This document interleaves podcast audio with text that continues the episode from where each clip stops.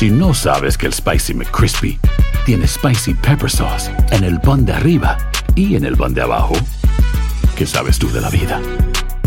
Para, pa, pa, pa.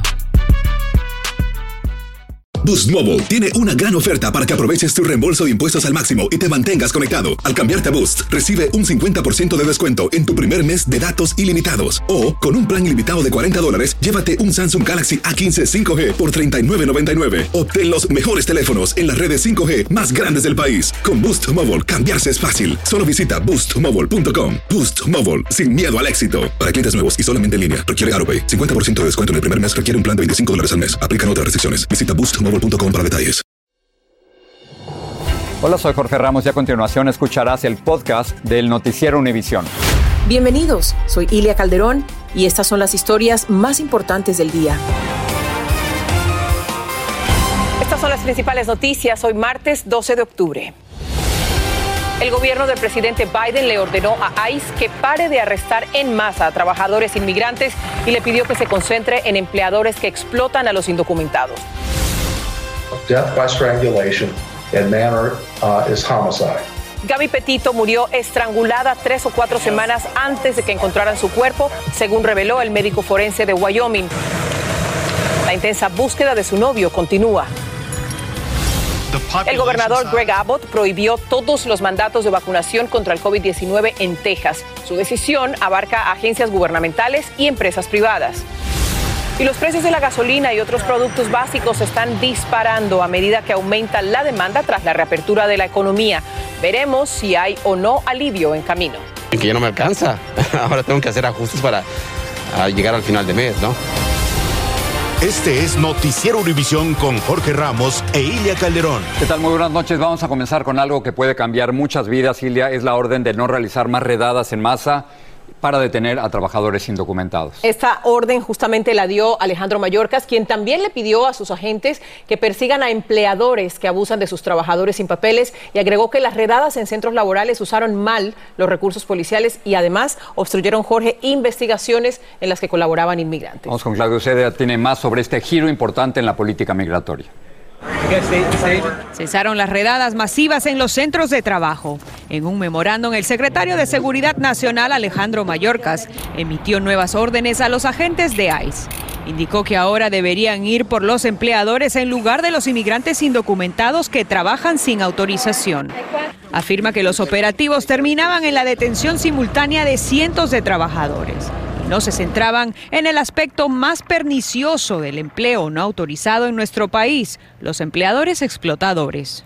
El memorando de tres páginas también indica que se consideran opciones para proteger de la deportación a inmigrantes indocumentados que son testigos o víctimas de prácticas de trabajo abusivas. No toleraremos a los empleadores sin escrúpulos que explotan a los trabajadores no autorizados, realizan actividades ilegales o ponen condiciones de trabajo inseguras. La noticia fue aplaudida por organizaciones proinmigrantes. Hay abusos de robos de salario. Han habido muertes en las polleras debido a escape de gases, debido a que no hay regulaciones dentro de las polleras. En 2019, durante la presidencia de Donald Trump, una redada masiva en plantas de procesamiento de alimentos de Mississippi arrestó a 680 trabajadores indocumentados, en su mayoría hispanos. A los padres los separaron de sus hijos.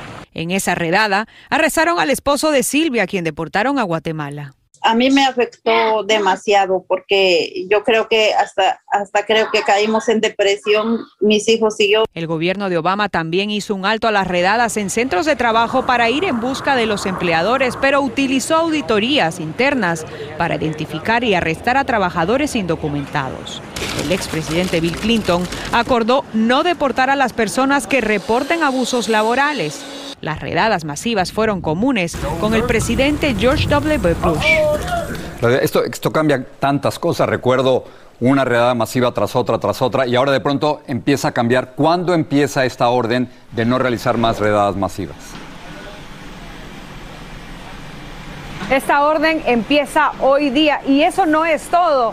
Mallorca les ha pedido a todos sus agentes, les ha dado un plazo de 60 días para que ellos presenten un plan que básicamente aumentaría las multas, las penalidades contra estos empleadores y también motivaría para más reportes de abusos laborales. Regreso contigo, Ilia. Claudia, gracias. Cambiamos de tema. Gaby Petito la estrangularon por lo menos tres semanas antes de que su cuerpo fuera encontrado. Así lo indicó hoy la oficina del forense del condado Teton en el norte de Wyoming. Sin embargo, las conclusiones del experto médico dejaron importantes interrogantes sin respuesta, como nos informa Lourdes del Río. Brian Laundrie, el prometido de Gaby Petiro, sigue sin aparecer, pero hoy se conocieron algunos detalles de cómo murió la joven de 22 años cuyo asesinato ha conmocionado al país y al mundo. Sabemos que la causa de muerte fue por estrangulación, fue un homicidio, dijo el médico forense. Este se negó a dar detalles específicos sobre la autopsia o el caso en general, explicando que se lo impedía la ley de Wyoming la cual limita lo que los forenses pueden dar a conocer públicamente. Puedo decirles que las fuerzas del orden tomaron muestras de ADN y lo único que puedo decir sobre los restos es que el cuerpo estuvo a la intemperie durante tres a cuatro semanas. El experto también confirmó que la joven no estaba encinta, pero no elaboró sobre el estado en el que se encontró el cadáver y si tenía o no marcas en otras partes de su cuerpo. Aunque los datos fueron relativamente pocos por razones legales, expertos aseguran que para la policía esta información puede ser valiosa. El tiempo que tuvo el cadáver en la intemperie, eh, el tiempo que le tomó a Laundry a llegar al, estado de la Florida, todo eso hace un mapa eh, del, trayectorio, la trayectoria del crimen. Eh, el ADN, eliminar puede eliminar a cualquier otro sospechoso. Claro que para eso tendría que aparecer Brian Laundry, porque sin tomarle una muestra a él no se podrían hacer comparaciones. La familia Laundry comentó a través de su abogado, la muerte de Gaby Petiro a tan tierna edad es una tragedia, aunque Brian Laundry en la actualidad está acusado del uso no autorizado de una tarjeta de débito de ella, a Brian solo se le considera una persona de interés en relación con Gaby. La búsqueda de Laundry ha generado una cacería humana que hasta ahora no ha arrojado ningún resultado. Lo han buscado en esta reserva en la Florida y también han registrado la casa de sus padres en el mismo estado. Hasta ahora pareciera que se lo ha tragado la tierra. Los padres de Gaby dicen estar seguros de que Brian Laundry sigue vivo y le han pedido que se entregue. Su hermana también lo ha animado a hacerlo. Lourdes, el médico forense fue bastante parco en sus comentarios, dijo que la ley le prohibía revelar más detalles, pero durante su conferencia de prensa hubo algo que llamara específicamente la atención. Y en la conferencia de prensa el forense evadió preguntas sobre quién pudo haber asesinado a la joven, aunque en un momento sugirió que este fue un caso de violencia doméstica. Textualmente dijo, abro cita, esta es una de muchas muertes en el país de personas envueltas en violencia doméstica y es desafortunado que otras muertes no reciban la misma atención que esta. Cierro la cita. Regreso contigo, Jorge. muchísimas gracias. Ahora nos vamos a ir a Texas, donde el gobernador Greg Abbott prohibió prácticamente todos los mandatos de vacunarse en contra del COVID. Su orden se aplica lo mismo a agencias del gobierno que a empresas privadas. Hay algunas empresas como Facebook que dijeron que van a revisar la orden. Otras, como las aerolíneas American y Southwest, anunciaron que van a seguir exigiendo vacuna a sus empleados. Pedro Rojas tiene más de la orden de Abbott. el gobernador de Texas, Greg Abbott, prohibió que los empleadores públicos y privados exijan la vacuna contra el COVID-19 a los trabajadores tejanos. El documento que publicó la oficina del gobernador resalta, aunque se recomiendan firmemente las vacunas de COVID-19 para aquellos elegibles para recibir una, siempre debe ser voluntario para los tejanos. Viendo la importancia de la libertad en este país, que él está bien en decir que no se obligue a que se dé ese paso para que uno pueda tener el derecho de trabajar. ¿Usted cree que está bien que los dueños de empresas obliguen a los trabajadores a que se vacunen para trabajar? Para poder trabajar. Mm, pues me parece bien también. Yo creo que está bien lo que está haciendo, porque nadie nos debe de forzar en nuestras decisiones médicas. Los impactos de la pandemia. Lina Hidalgo, jueza del condado Harris en Houston, demócrata y opositora a muchas decisiones de Abbott, rechaza la acción ejecutiva. Me preocupa, sabemos que las vacunas funcionan, sabemos que los mandatos de vacunación funcionan. El doctor Joseph Barón, quien lleva más de un año tratando pacientes de COVID-19 en Houston, dice tener un punto de vista muy particular en relación al mandato de vacunas que divide a demócratas y republicanos. Lo único que están haciendo es dividir al país uh, más. Y ahorita tenemos que estar juntos, no divididos, no divididos por partidos políticos, tenemos que estar unidos por un fin común y ese es el que esta pandemia termine de una buena vez por todas. La orden ejecutiva se envió a la legislatura tejana que está en sesión especial para que se considere como proyecto de ley estatal. La decisión del mandatario tejano ocurre a solo días de que el gobierno del presidente Biden emita una orden que obligaría a empresas con más de 100 trabajadores del país a exigir que los empleados se vacunen o se hagan pruebas semanales de COVID-19. En McAllen, Texas, Pedro Rojas, Univisión. La farmacéutica Moderna le pidió al gobierno federal que le autorice a utilizar la mitad de su vacuna contra el coronavirus como dosis de refuerzo para algunos adultos. Esto significa 50 microgramos en vez de los 100 utilizados en la vacuna de dos dosis. La empresa dice que así se aumentará la protección contra el COVID-19 y garantizaría el suministro de la vacuna. Seguimos hablando de noticias médicas porque expertos federales podrían dejar de recomendar a personas de 60 años o más que tomen aspirina para prevenir ataques del corazón y derrames cerebrales. Solo van a seguir recomendándole a quienes sufren riesgos de esas dos enfermedades. Una fuerza especial del gobierno también propondría que las personas entre 40 y 59 años de edad consulten con sus médicos si deben o no tomar aspirina de dosis baja. Vamos ahora a México. Pamela se degradó hoy a tormenta tropical en el Océano Pacífico mientras avanza frente a las costas de México, pero podría cobrar fuerza otra vez. Los expertos pronostican que esta noche pasará cerca de la península de Baja California y que mañana tocaría tierra en Mazatlán. Jessica Cermeño nos dice cómo se preparan ahí para recibir los embates de Pamela. Muchas gracias, Ilia. La verdad es que son buenas noticias porque se esperaba que tocara este fenómeno meteorológico hasta con categoría 3. La verdad, una fuerza que la gente sinaloense no ha visto desde hace por lo menos 40 años. Por supuesto que nosotros hemos visto cómo se han tapeado varios lugares y como bien dices, se espera que retome fuerza ya no como categoría 3 o 2, sino como categoría 1, que lo tengamos tocando tierra en algún lugar entre este punto donde yo me encuentro y Culiacán, que es la capital de este estado, y que haya algunas afectaciones. Lo que es importante decir es que ya este año vivió varias Sinaloa, varios problemas por inundaciones. Por supuesto, estaremos muy pendientes de todo lo que ocurra aquí. Yo regreso contigo, Jorge. Jessica, muchísimas gracias. Vamos a cambiar de tema porque muy pronto usted podrá tener su licencia de conducir en su teléfono móvil. La tecnología ya existe y hay varios estados que la están considerando junto con las compañías digitales. Janet Rodríguez en Washington nos dice cómo funcionaría. El celular se ha convertido en el portador de muchas pertenencias personales y la licencia de conducir será la próxima en su billetera digital. La tecnología en sí de digitalizar los driver's licenses eh, es una tecnología extremadamente positiva en el sentido de facilitar que el individuo pueda ser identificado cuando actúe en línea. Ocho estados, incluyendo Arizona y Maryland, están trabajando con Apple y otras compañías de tecnología para implementar la licencia digital. Marlon Sánchez vive en Delaware. Allí, él ya pudo agregar su licencia a la billetera digital de su teléfono porque en estos días es más fácil que se me olvide la billetera en la casa y no el celular. En ese sentido, si alguna autoridad me detiene, inmediatamente yo tengo mi documento. La Administración Federal de Seguridad en el Transporte permite que ciertos aeropuertos acepten las licencias digitales en puntos de chequeos. La meta es que desde negocios hasta entidades de gobierno ya no le hagan sacar la billetera ni un plástico para identificarse.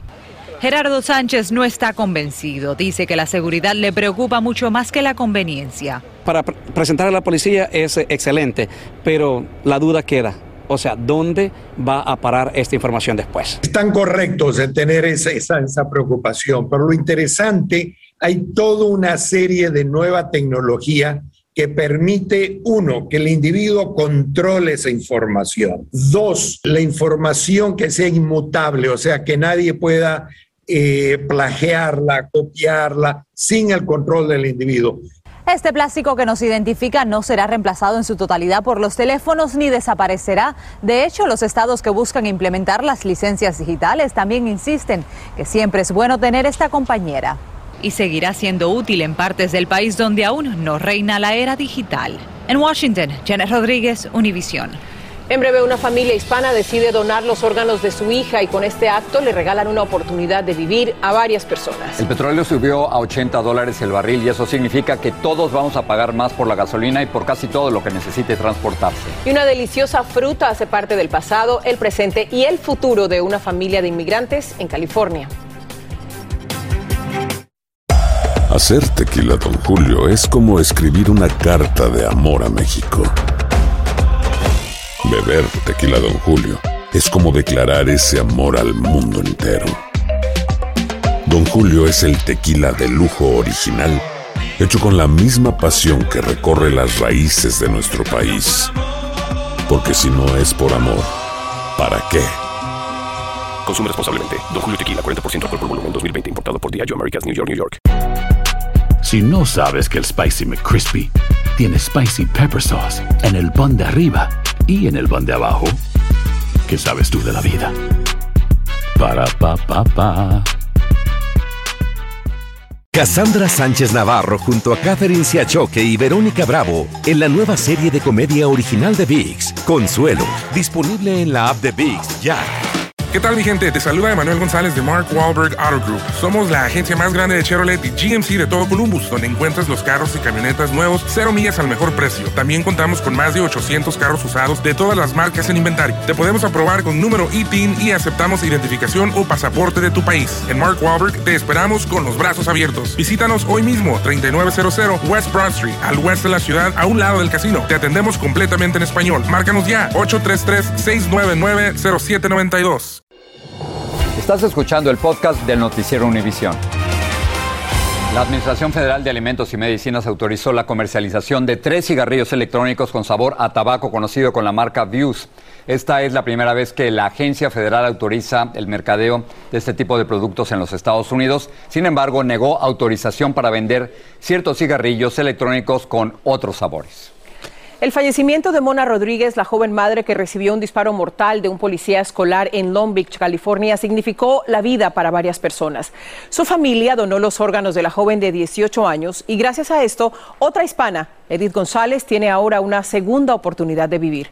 Dulce Castellanos habló con Edith y también con la madre de Mona.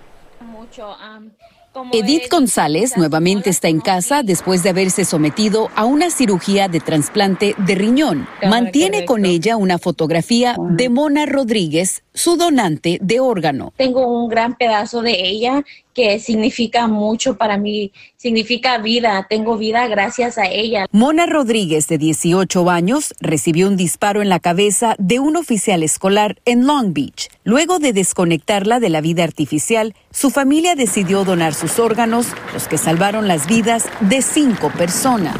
Felicidad y tristeza, ¿verdad?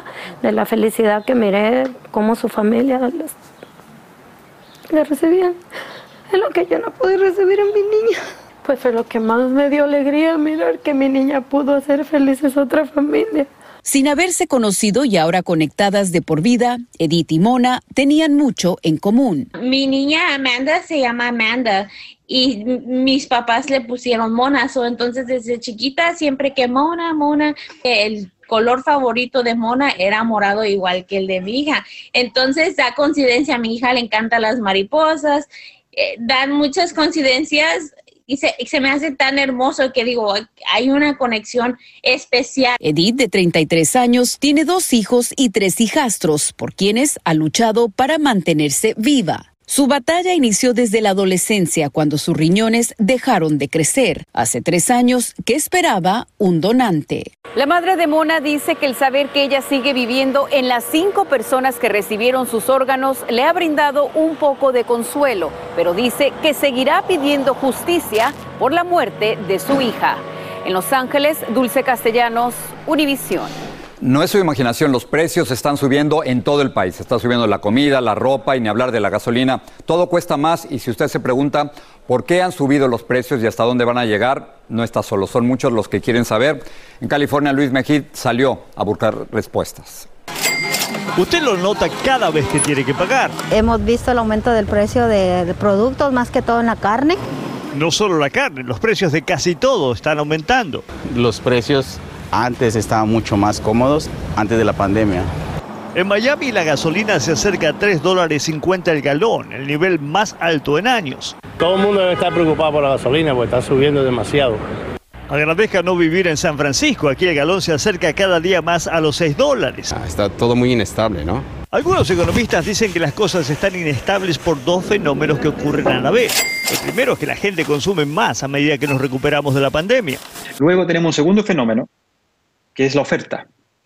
La oferta se ha demorado en responder y eso acelera las presiones sobre el precio. En otras palabras, por falta de trabajadores y materiales, la producción es baja y no hay suficiente mercadería que ofrecer. El problema no es solamente aquí, la recuperación de la pandemia se está debilitando a nivel global. El Fondo Monetario Internacional acaba de reducir su pronóstico de crecimiento económico para los Estados Unidos en un 1% este año, al 6%. Estados Unidos sería el país desarrollado que más lentamente está creciendo. La expectativa es que la economía se reajuste, que la producción y la demanda de mercadería vuelvan a entrar en balance y los precios dejen de subir. Pero ni los más optimistas creen que eso ocurrirá de un día para otro. Y por lo tanto, durante los próximos seis meses, por lo menos, vamos a tener niveles de inflación relativamente altos para la población. Eh, eh, la alerta, ¿cierto? El llamado a ajustarse. Mientras tanto, hay que cuidar el bolsillo. En San Francisco, Luis Mejir, Univisión. Pasamos a Colombia con el naufragio de una embarcación cargada de migrantes. Tres mujeres murieron y seis ocupantes continúan desaparecidos, entre ellos un bebé de ocho meses. Treinta migrantes zarparon de Necoclí rumbo a las costas panameñas para intentar llegar a Estados Unidos o a Canadá, cruzando la peligrosa selva del Darién, en la frontera entre Colombia y Panamá. Esto es muy interesante. Argentina empezó a vacunar contra el coronavirus a niños de entre 3 y 11 años de edad. Los menores recibieron dosis de la vacuna china Sinopharm. La Organización Panamericana de la Salud concretó acuerdos de suministro de estas vacunas con varios gobiernos de la región. La Corte Suprema de los Estados Unidos mantuvo la prohibición de las peleas de gallos en Puerto Rico al rechazar un reto a la ley federal que las prohíbe. Organizaciones involucradas en esta práctica habían desafiado la ley con el argumento de que las peleas de gallos son parte de la historia, la tradición y la cultura de la isla. Estas son algunas de las cosas que están preparando para esta noche. En el centro de la polémica van a discutir un programa de restaurantes abiertos que debido a la pandemia permitió que miles de establecimientos montaran estructuras y mesas en las aceras y en las calles de Nueva York. Bueno, los que se oponen dicen que estorban, que faltan estacionamientos, pero dueños y empleados de restaurantes, muchos de ellos hispanos, quieren que se mantengan. Y en el mes nacional de la herencia hispana se conoce que de las familias hispanas en este país, más del 12% no tienen cuentas bancarias, una cantidad alarmante si se compara con hogares blancos no hispanos. Todo esta noche. Y hablando de familias hispanas, dos generaciones de una familia de inmigrantes mexicanos debe su sustento al progreso de una deliciosa fruta.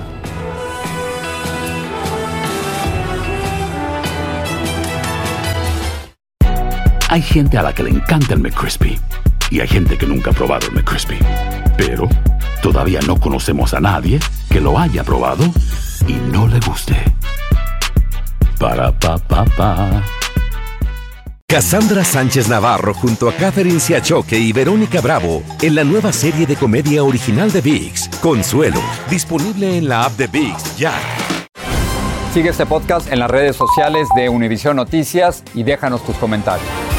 Twitter va a facilitar la eliminación de seguidores sin necesidad de bloquearlos para frenar el acoso y abuso en la plataforma. Lo hará mediante una función llamada bloqueo suave. El seguidor eliminado no podría retuitear ni ver los tweets de la persona que lo eliminó y tampoco lo van a notificar. Sin embargo, el seguidor tachado, por decirlo de alguna forma, podría seguir a la persona que lo eliminó. Bueno, Jorge, hoy es el Día del Trabajador del Campo, que es un oficio que por lo general no compensa ni económicamente ni en cuestión de derechos el duro trabajo de la tierra. Ahora, gran parte de esta fuerza laboral, lo sabemos, son latinos y como nos cuenta Romy de Frías, el sueño de muchos es tener su propio negocio. Yo llevo esa conexión con la fresa desde que, desde que estaba en el vientre de mi madre. Mayra Paniagua nació y creció en los campos de fresa en la costa central de California. Sus padres, Silvia y Luis, trabajaron en los cultivos desde muy jóvenes. Desde que llegamos a Estados Unidos hemos estado conectados con la fresa. En el 84 este, me casé con Manuel. Y en el 84 nos vinimos a Donar y ahí piscamos fresa hasta el 90.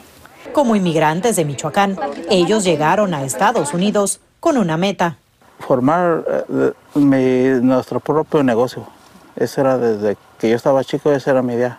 Esta pequeña y delicada fruta ha sido el sustento de esta familia de ocho. Pagó los estudios universitarios de sus cinco hijas y les brindó un techo en Santa María, California. En tiempo de vacaciones o, o cuando tenían 10, 12 años, a ella le gustaba venir al campo y miraban la fresa. Tras obtener su título universitario en contabilidad y administración de empresas, en el 2014 Mayra decidió regresar a sus raíces y con cuatro acres de terreno emprendió Golden State Farms. La fresa a mí me ha dado tanto, me, me, me ha dado un, un, uh, un, techo donde vivir, me ha puesto comida en la mesa, este, ayudó a pagar mis estudios y quise regresar a, a, lo que, a lo que me hace feliz y puedo también apoyar a otras familias que también salgan adelante al proveer trabajos son más de 22 acres que Mayra y su familia tienen sembrados de fresa, pero también en el otoño se lleva a cabo el cultivo. Golden State Farms es un proyecto familiar. Todos aportan su granito de arena. Pues soy sumamente feliz de tenerlos a ellos y a toda mi familia al lado mío. Donde cada fresa cosechada es la realización del sueño americano. Estamos juntos como familia. Desde Santa María, California, Romy de Frías, Univisión. Oh, qué gran historia, ¿no? De, de, piscar fresa a convertirse en dueños de su propio negocio, ¿no? Y cuando esa comida esté en nuestras mesas, recordemos siempre las manos que lo hicieron posible. Qué mordida tan rica de esa fresa, ¿no? Bueno, me, me quedé antojada. Gracias. Buenas noches.